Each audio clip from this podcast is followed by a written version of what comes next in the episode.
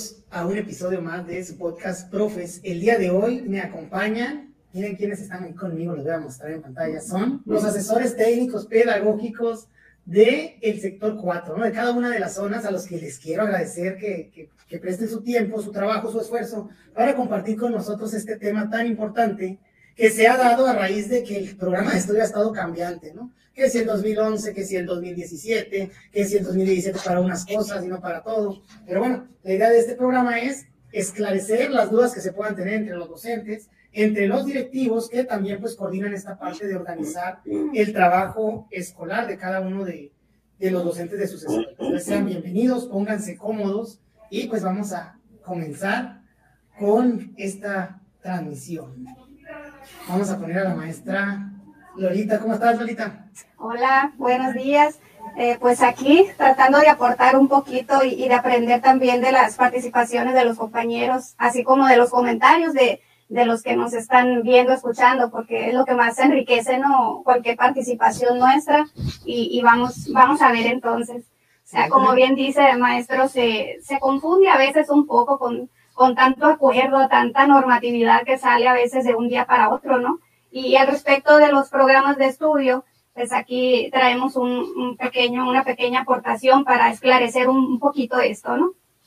Muy bien, muchas gracias y bienvenidos todos, ¿no? Maestra Paola de la zona octava, maestro Ricardo de la zona octava, maestra Carmelita de la zona 18 en Puerto Peñasco y la maestra Analia, pues que, que acaba de desaparecer de este cuadro de la zona 33, bienvenida también. Entonces, eh, Adelante, maestra, ahorita la dejo para que continúen con la parte de la exposición. Vamos a estar pendientes de lo que son los comentarios ahorita para si hay dudas, pues al final podamos resolver.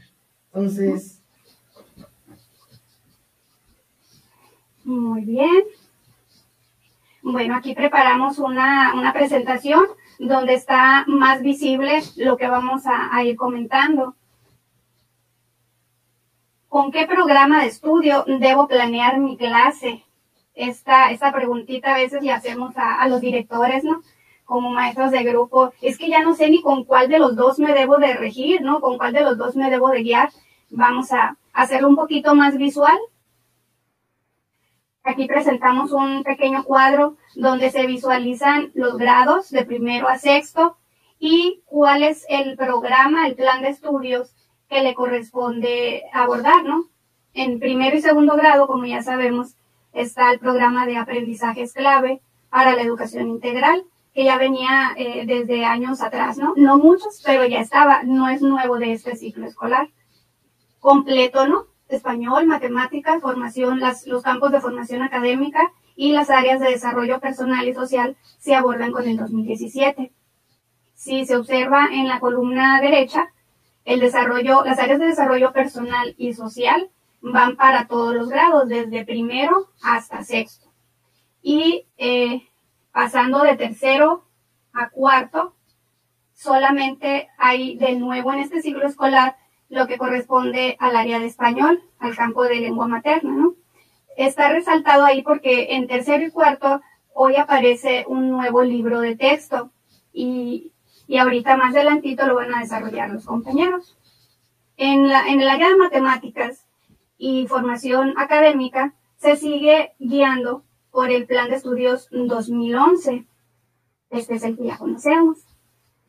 Y en tercero y cuarto también, como les mencionaba ahorita, continuamos con los aprendizajes clave en las áreas de desarrollo personal y social.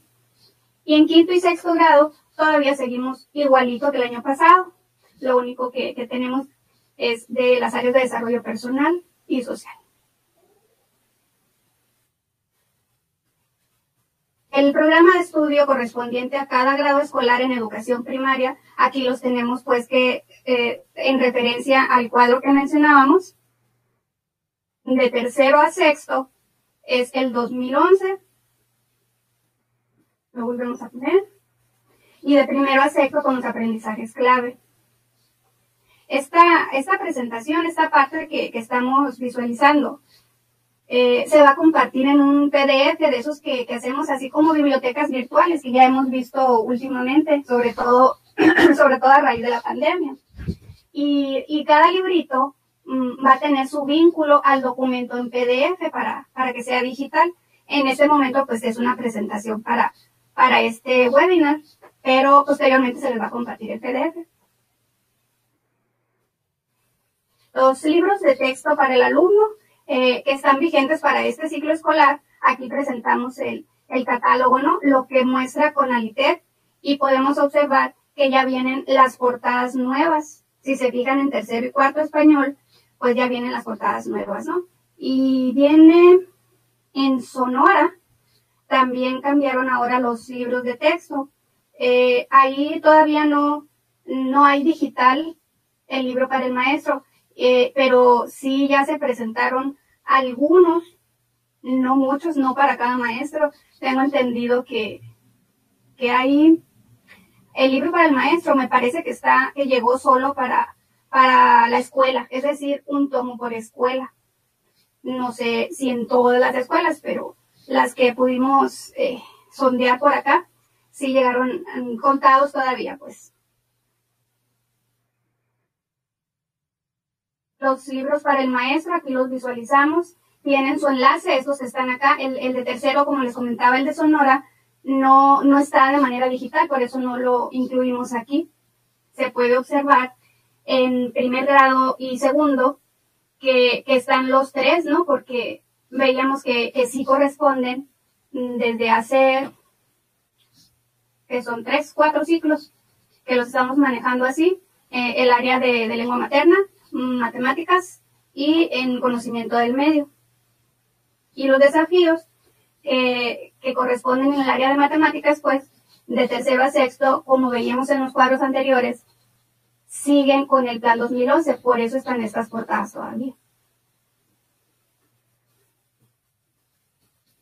Eh, también les vamos a presentar las orientaciones didácticas para promover el uso formativo de los resultados de la evaluación diagnóstica, que ya se realizó con Planea, ¿no? Que, que ya lo, lo, veíamos al inicio del ciclo escolar.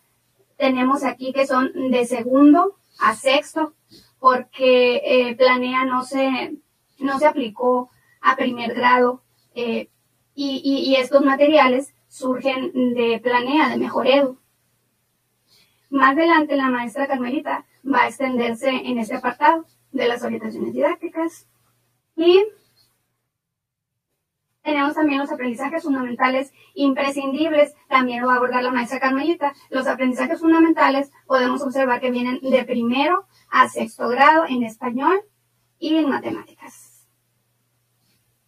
Y bueno, hasta aquí es mi participación. Es nada más presentar de manera general eh, la aportación que traemos el día de hoy para ustedes. Le voy a ceder la palabra a la maestra Paola.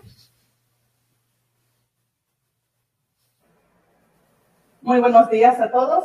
Soy la maestra Giovanna Paola Amaya Casillas, ATP de la zona octava de San Luis Río Colorado. Es un gusto estar aquí trabajando con ustedes. Eh, mi participación el día de hoy es hablar sobre los libros de lengua materna de español de tercero y cuarto grado.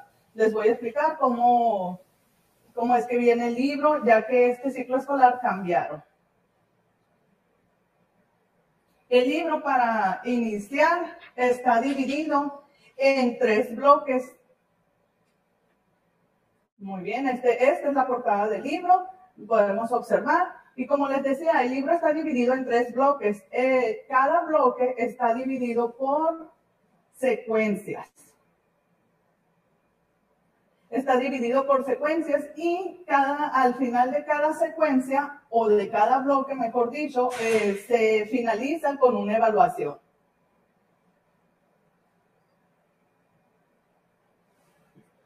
Dentro de la secuencia se inicia con un título, el cual nos ayuda a conocer el contenido general de cada uno de este y también la secuencia está dividida en tres momentos. El primer momento es el de conocemos donde en él nos ayuda a, iniciar con las actividades previas, tanto conocer las experiencias de los alumnos y relacionarlas con el contenido del libro.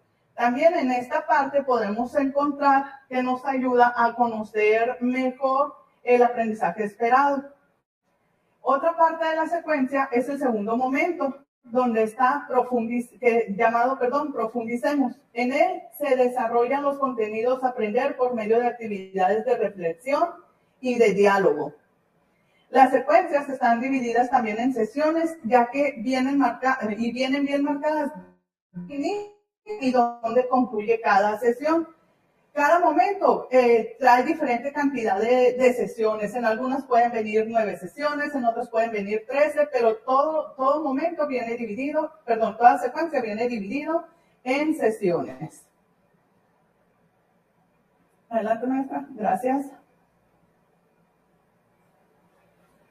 Eh, también dentro de cada sesión viene el apartado que nos está invitando a leer, ya sea un libro de la biblioteca, el libro de lectura para el alumno o crear historias propias.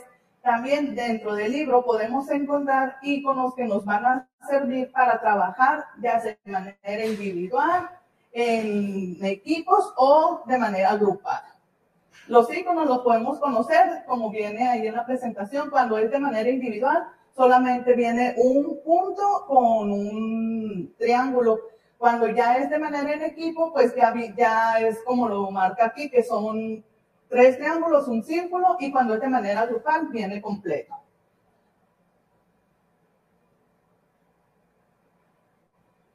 También dentro del libro podemos encontrar el tercer momento, que es el que se llama concluimos.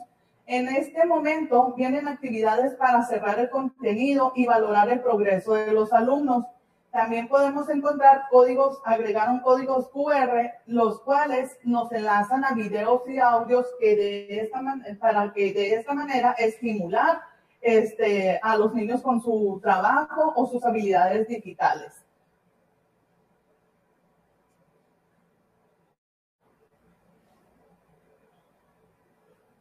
Ahora le doy la participación al maestro Ricardo. Gracias, hola. Hola, buenos días. Bueno, eh, continuamos con lo que es eh, los libros de tercer grado y de cuarto.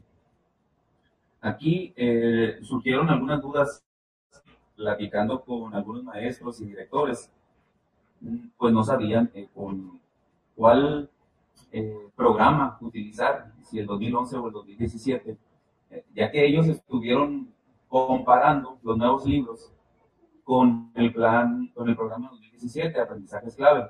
Pero entonces no hallaban una relación, no encontraban. Eh, se supondría que eh, las secuencias que se presentan en estos libros deberían coincidir exactamente con el aprendizaje clave 2017. Es decir, la primera secuencia debería corresponder al primer aprendizaje esperado que se menciona en este aprendizaje clave eh, y seguir eh, en ese orden. Igual los ámbitos, eh, seguir en el mismo orden, empezando por estudio, luego literatura y para terminar con participación social.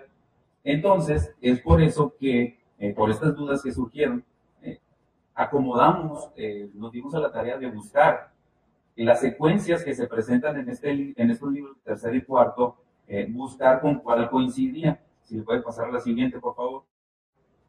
Digamos que es un tipo dosificación Gracias. Entonces, aquí se presentan las secuencias que se muestran en los diferentes bloques de los libros de tercer y de cuarto. En el, en el bloque 1 de tercer grado vienen cuatro secuencias. Estas secuencias tienen eh, distintas o diferentes mm, sesiones, no tienen un mismo número todas, eh, depende del tema.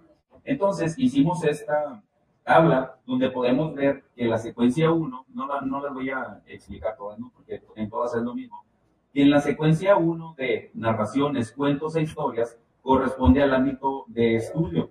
Y que eh, esta misma secuencia corresponde al aprendizaje esperado, lee narraciones de la tradición literaria infantil.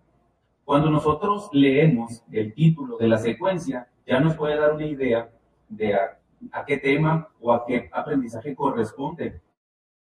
Más o menos nos damos una idea. Entonces, eh, partiendo de ese nombre de la secuencia, fue que empezamos a buscar a cuál aprendizaje esperado correspondía. Y así lo hicimos con todas las secuencias del bloque 1, del bloque 2 y del bloque 3. Algo que encontramos eh, nosotros aquí al analizar estas secuencias y compararlas con los aprendizajes esperados es que, eh, si ustedes se fijan, a partir de, la secuencia 3 del bloque 1, eh, esta secuencia corresponde al ámbito de estudio, que es el primer ámbito que debería corresponder originalmente al primer bloque. En la, en la secuencia 4 ya viene literatura y en la secuencia 5 participación, participación social. Y, y así continúa, estudio, literatura y luego participación social. Si quieres eh, darle la que siga, por favor, Lolita. En la, en la secuencia 9 de este, del bloque 2, inicia con estudio, luego viene literatura en el bloque 3 y luego participación social, y así hasta terminar los tres bloques. Es algo que, nos, que lo encontramos al momento de estar buscando a, eh, que la secuencia correspondía a cuál aprendizaje esperado. Eh, originalmente debería ser primero estudio, luego literatura y luego participación social. Entonces nos dimos cuenta que fueron tomando un aprendizaje esperado de cada ámbito hasta completar lo que es eh, el libro, el, el, bloque, no, los tres bloques de este libro de español de tercer grado. Bien, eh, en la que sigue, por favor, Lolita.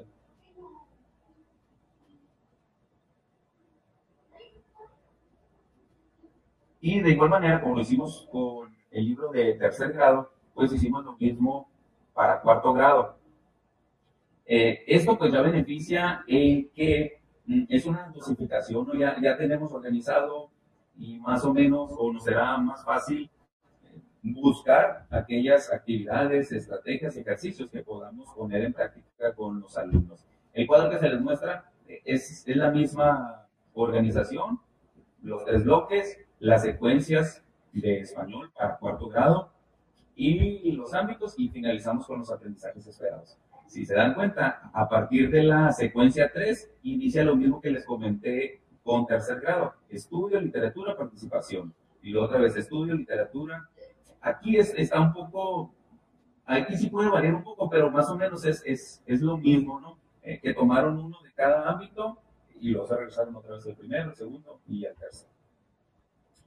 Y pues ya sería la, la diapositiva que sigue, pues es la organización del bloque 3 prácticamente es lo mismo. Ah, también le agregamos ahí en, el nombre de la secuencia cuántas sesiones, en cuántas sesiones está dividida cada una. Eh, al finalizar el bloque, eh, se hizo una suma a ver del número de sesiones que eran en total de ese bloque y da aproximadamente para finalizar el trimestre si suman ustedes todas esas sesiones, por ejemplo, aquí las 12, las 10, 8, 9 y 15 sesiones, se completa el bloque 3 o el trimestre 3 del ciclo. Entonces están acomodados para que estemos eh, llevando a cabo una sesión por día. Claro, hay pues muchas eh, actividades que se presentan en los días inhábiles, situaciones que se presentan, pero está diseñado para trabajarlo de esa manera. Y pues ahorita más que estamos en este, en este ciclo no híbrido donde apenas nos estamos adaptando otra vez a trabajar eh, de manera presencial. Bueno, pues hasta aquí es mi, mi participación. Muchas gracias. Eh, continuamos con la maestra Carmelita. Antes de pasar con la maestra Carmelita, me gustaría a mí a, a hacer una intervención. Bien, miren, ¿de dónde sale esta situación de, de que el programa de estudio es, es uno para otros uno para unos y otro para otros, ¿no? 2011 o 2017. Recordemos que por ahí en el año 2017 iba a entrar lo que era el nuevo modelo educativo, antes de lo que es la nueva escuela mexicana, que es lo que predomina eh, en la administración actual. Entonces, con el nuevo modelo educativo empezaba con una transición y comenzó con los grados de primero y segundo de primaria, con el preescolar y con primero de secundaria. Y había un calendario en el que se iba articulando, el cual no se siguió precisamente porque cambió la administración y entró lo de la nueva escuela mexicana. Sin embargo, el último acuerdo que tenemos para los lineamientos para las horas efectivas o lectivas, los periodos lectivos de clases, es el acuerdo 0101-2020, que en ese nos marca quiénes están con el 2011, quiénes están con el 2017. En el caso de primaria, había quedado así, primero y segundo 2017 totalmente, con los tres componentes del nuevo modelo educativo, que son las áreas de desarrollo personal, la formación académica y el otro de autonomía, pero autonomía pues ni lo vamos a tocar porque no lo estamos llevando como tal. Entonces, tenemos esas dos. Por eso está dividido así el cuadro que presentó al principio Lolita. ¿Cuál es el programa para cada uno de los grados? y lo quisimos hacer más específico con español y matemáticas porque este ciclo escolar precisamente cambió el libro de texto de español. Entonces, al cambiar el libro de texto de español, dijimos, ¿a qué programa va a ir enfocado? ¿Cómo está diseñado? Y ahí es donde los ATP se dieron cuenta que está con el 2017, pero no hay un acuerdo que lo marque así todavía, pero vamos a decir, nos estamos adelantando al futuro. Los contenidos están acordes al programa 2017 y también la organización, porque acordemos que antes eran bimestres, ahora son trimestres, por eso son solamente tres bloques que ya están acordes a los tres trimestres que tenemos, al menos en español, en tercero y cuarto grado, igual en primero y segundo de, de primaria. Los demás asignaturas de formación académica de los demás grados de tercero a sexto siguen con 2011 y aunque vienen con bimestre, existe una dosificación de hace dos o tres años donde más o menos se demarcaba cuánto de, hasta qué aprendizaje de cada bimestre iba a tocar para el primer bloque. Pero esto variaba de escuela a escuela porque hay la libertad y flexibilidad de que ustedes lo adapten. Más ahorita que estamos con una modalidad híbrida donde estamos priorizando ciertos tipos de aprendizajes que son fundamentales, que es de lo que va a hablar ahorita la maestra Carmelita, de los aprendizajes fundamentales imprescindibles, que de cierta manera forman una columna vertebral de lo que no debemos de tener, de perder de vista al momento de estar enseñando, precisamente porque nuestros estudiantes eh, traen poco, mucho, algo de rezago escolar por la situación que hemos estado viviendo. Ya, ya ustedes se darán cuenta que los niños, pues, eh, para el contenido que deberían de, el conocimiento, habilidad que deberían de tener para el grado, podría ser que algunos no lo estén consolidando precisamente por esta condición de haber estado a distancia, de no haberse reportado y de miles de cosas que pudieron pasar, ¿no? Independientemente de lo que pasó, lo que nos toca es centrarnos en qué podemos hacer con estos niños para tratar de abatir ese rezago que puedan tener. Entonces, eh, hasta aquí le dejo a la maestra Carmelita ahora. Sí, adelante, maestra Carmelita, todos suyos. Muy bien, gracias. Pues buenos días, compañeros. Me tocó en esta ocasión, ¿verdad?, estar aquí con ustedes para presentarles lo que vienen siendo los cuadernillos de aprendizaje fundamentales y imprescindibles de español mi nombre es María del Carmen Serna Redondo, para los que no me conocen, me encuentro como cumpliendo con mi función como ATP aquí en la zona escolar 18 del sector 4. Bien, pues aquí como ven, ya la maestra Lolita ya ha presentado con anterioridad, ¿verdad? Los portadas de lo que vienen siendo los cuadernillos de los aprendizajes fundamentales imprescindibles, que vienen siendo seis, seis cuadernillos en lo que corresponde a español y vienen siendo seis cuadernillos en lo que, viene, en lo que corresponde al área de, de matemáticas. Sí, adelante. Bien, ah, en esta ocasión nada más se va, se va a analizar lo que viene siendo el cuadernillo de primer grado de, de lectura, pues porque de una manera más, más breve, ¿no? Se va a hacer la presentación y comentarles a ustedes sobre lo que, lo que contiene este cuadernillo y el por qué fue que surgió. Ese cuaderno surgió como una herramienta para apoyar a los alumnos de primero de primaria en la consolidación de aquellos aprendizajes que por su naturaleza son esenciales para avanzar en el trabajo cotidiano y en la construcción de aprendizajes cada vez más especializados y complejos. Está conformado por 11 fichas que favorecen el trabajo colaborativo, las cuales ofrecen actividades, retos, desafíos y juegos que ayudan a fortalecer y profundizar en los aprendizajes fundamentales imprescindibles con los que debería contar el alumno en esta etapa de crecimiento educativo. Estos cuadernillos todos coinciden en lo que viene siendo su estructura, varía en lo que viene siendo las fichas que los conforman, pues por el grado, por el grado que, de complejidad que se va manejando conforme van, pasando de, de ciclos de grado, perdón, de grado, y es lo que los hace diferentes, pero en sí, lo que viene siendo su estructura, pues es, es similar en, en, los seis, en los seis cuadernillos, tanto de español como, como de matemáticas.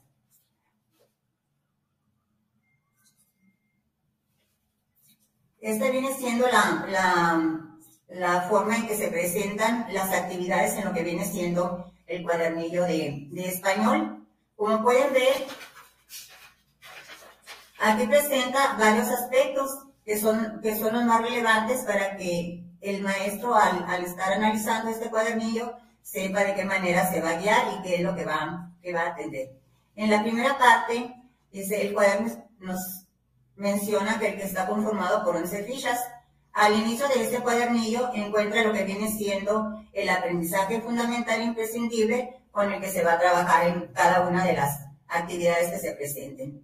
La siguiente sección viene siendo manos a la obra y a divertirnos, que es la que nos va señalando las actividades que se van a, que se van a realizar y lo hace de una manera muy clara y muy específica.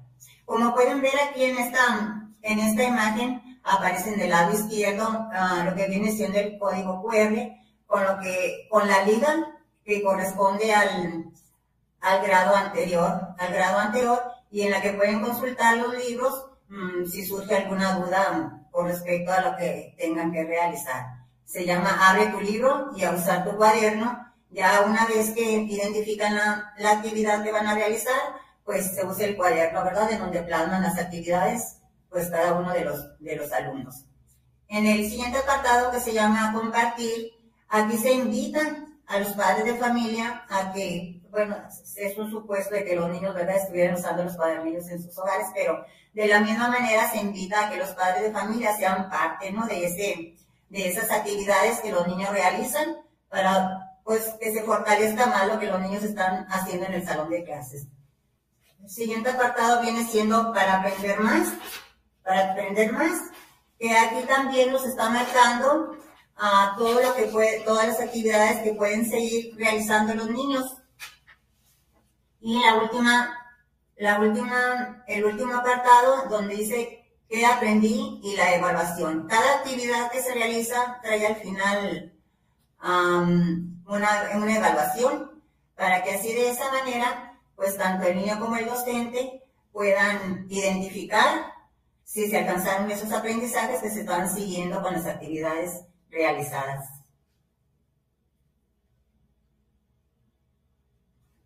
Aquí en el índice, como dice, mm, consta de este cuadernillo consta de 31 páginas, dentro de las cuales se contemplan 11 temas diferentes, en los que al final de cada uno de ellos se registra la evaluación, como ya les había comentado con anterioridad.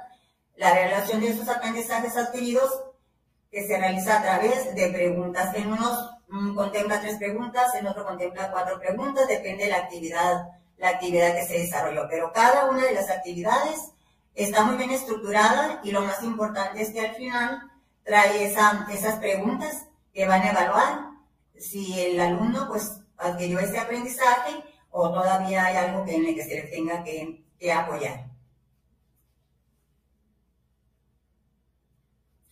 Bien, eso fue lo que corresponde a los, a los cuadernillos de aprendizajes fundamentales imprescindibles. Están muy completos, mm, son de un gran valor de apoyo para el docente, y tanto para el docente como para el alumno. Y pues lo más importante es que el alumno, al realizar las actividades él mismo, se puede percatar de que, de que logró adquirir ese aprendizaje con las actividades realizadas o todavía necesita que le den pues un acompañamiento ya sea desde parte del maestro, de parte de sus padres, como se dice ahí, ¿verdad? Para que todos participen en lo que viene siendo la realización de esas actividades. Aquí tenemos lo que vienen siendo las portadas de los cuadernillos de orientaciones didácticas. Aquí, como pueden ver, nada más se manejan de segundo a sexto grado. ¿Por qué? Pues porque son los que, los grados que se manejan en lo que viene siendo planea. Ya ven que en primer grado no se no se maneja lo que viene siendo planea y estos cuadernillos están, como quien dice, fortaleciendo mm, lo que viene siendo los resultados que se puedan haber ah, reflejado en lo que viene siendo la, la, evaluación diagnóstica. Están también muy completos y, y vienen tanto de español como de matemáticas. En esta ocasión nada más voy a, voy a um, analizar lo que viene siendo el libro de segundo grado de español porque pues el tiempo es corto, ¿no? Lo importante es que ustedes tengan el conocimiento de que existen esos cuadernillos y están al alcance de ustedes y el gran apoyo que puede brindarles en el grupo con sus alumnos. El libro de lectura de segundo grado presenta en sus primeras páginas 10 estrategias generales para fortalecer la enseñanza de la lectura. Aquí a continuación, en la siguiente, en la siguiente imagen, se presentan esos, esos 10 aspectos generales que pueden servir como antecedentes para esta orientación didáctica.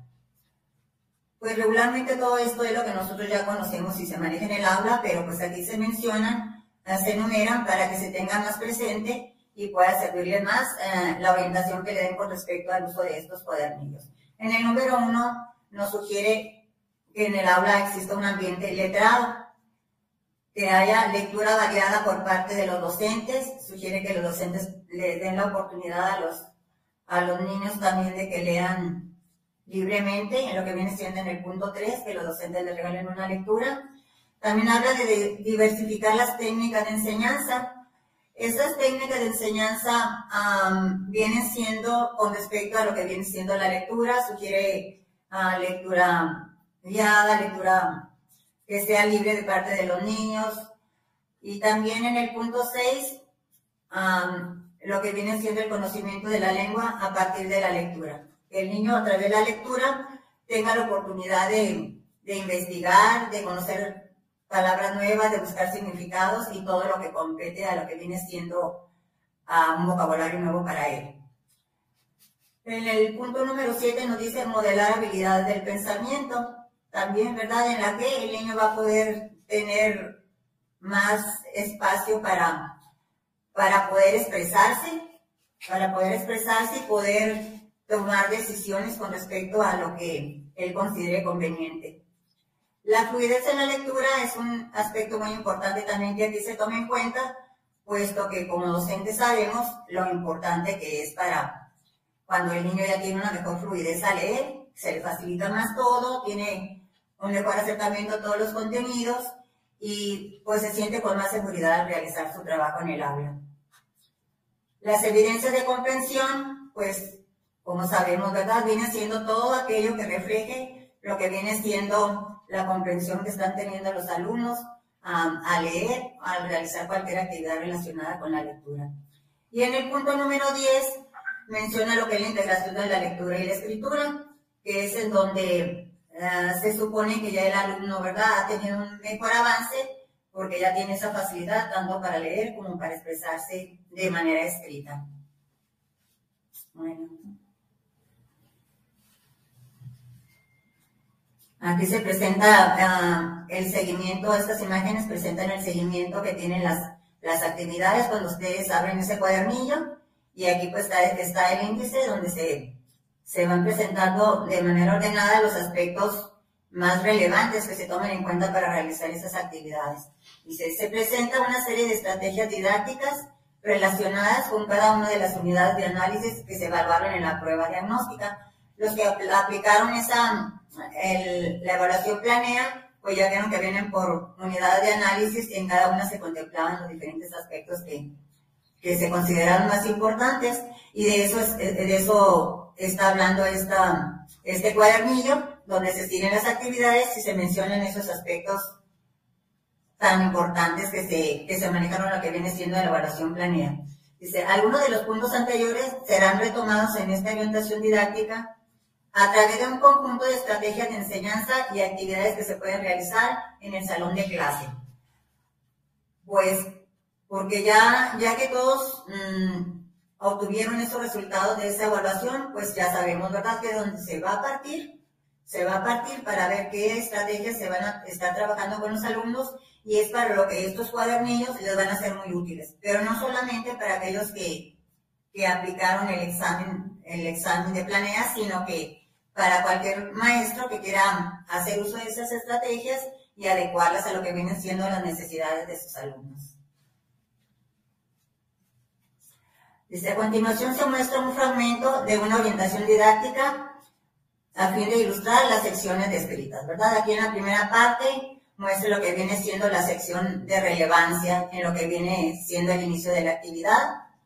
Enseguida viene siendo el listado de reactivos nombre de la estrategia, la unidad de análisis, propósito de la unidad y un listado de aprendizajes esperados que son los que se van a estar trabajando en esas, en esas actividades. Aquí en la siguiente imagen nos muestra lo que viene siendo la conceptualización de la estrategia, la actividad modelo y lo que viene siendo mm, un ejemplo de una secuencia didáctica. Todo esto, como les digo, en el cuadernillo viene de manera muy organizada para que ustedes al hacer uso de ellos, pues lleven un buen seguimiento y, no se pierdan en ningún momento. Sepan exactamente qué es lo que van a hacer, qué es lo que van a realizar y de qué manera lo van a hacer. Dice, aquí nos hace mención de que, dice, uno de los grandes retos de las evaluaciones realizadas en el ámbito educativo es lograr que la información que se deriva de ellas pueda ser utilizada por los docentes para fortalecer los procesos de aprendizaje de sus alumnos y así coadyuvar a la mejora educativa. En el ámbito escolar, es recomendable que los docentes cuenten con una diversidad de recursos didácticos que les permitan diversificar sus prácticas y reflexionar sobre su pertinencia y efectividad. Dichas orientaciones pretenden contribuir a responder una pregunta que históricamente ha sido de interés para los docentes. ¿Qué se puede realizar en el aula para mejorar el aprendizaje de los alumnos a partir de los resultados obtenidos en las evaluaciones? Creo que es una pregunta que todos los docentes nos planteamos, ¿verdad? Y no solamente en el momento de una evaluación, sino en lo que viene siendo el trabajo cotidiano, ¿verdad? ¿De qué manera vamos a poder ayudarles a salir adelante y sacar adelante todas esas áreas de oportunidad que se presentan que se conviertan en fortalezas.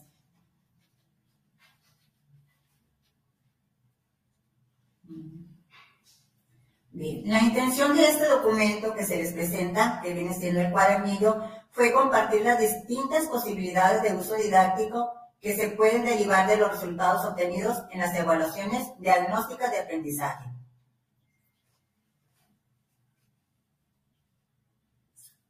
Desde una perspectiva formativa, las evaluaciones solo tendrán sentido en la medida que sean elementos que denoten cambios orientados a la mejora de los procesos de enseñanza y aprendizaje en las aulas y en los centros escolares, ¿verdad? No nomás aplicar una evaluación porque hay que cumplir con ese requisito, sino saber que es muy importante considerar, tomar en cuenta los resultados de dicha evaluación.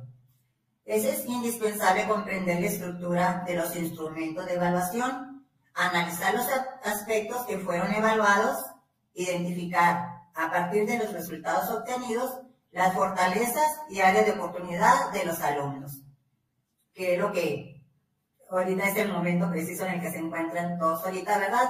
Viendo con base a esos resultados qué estrategias van a implementar, van a aplicar para poder sacar adelante a esos alumnos. Estas estrategias abren un abanico de opciones a partir de las cuales ustedes pueden diseñar e implementar nuevas y diversificadas estrategias en su trabajo con los estudiantes. ¿Por qué? Pues porque ya, ¿verdad?, nos están reflejando qué aprendizaje lograron alcanzar los alumnos y cuáles quedan todavía pendientes por lograr.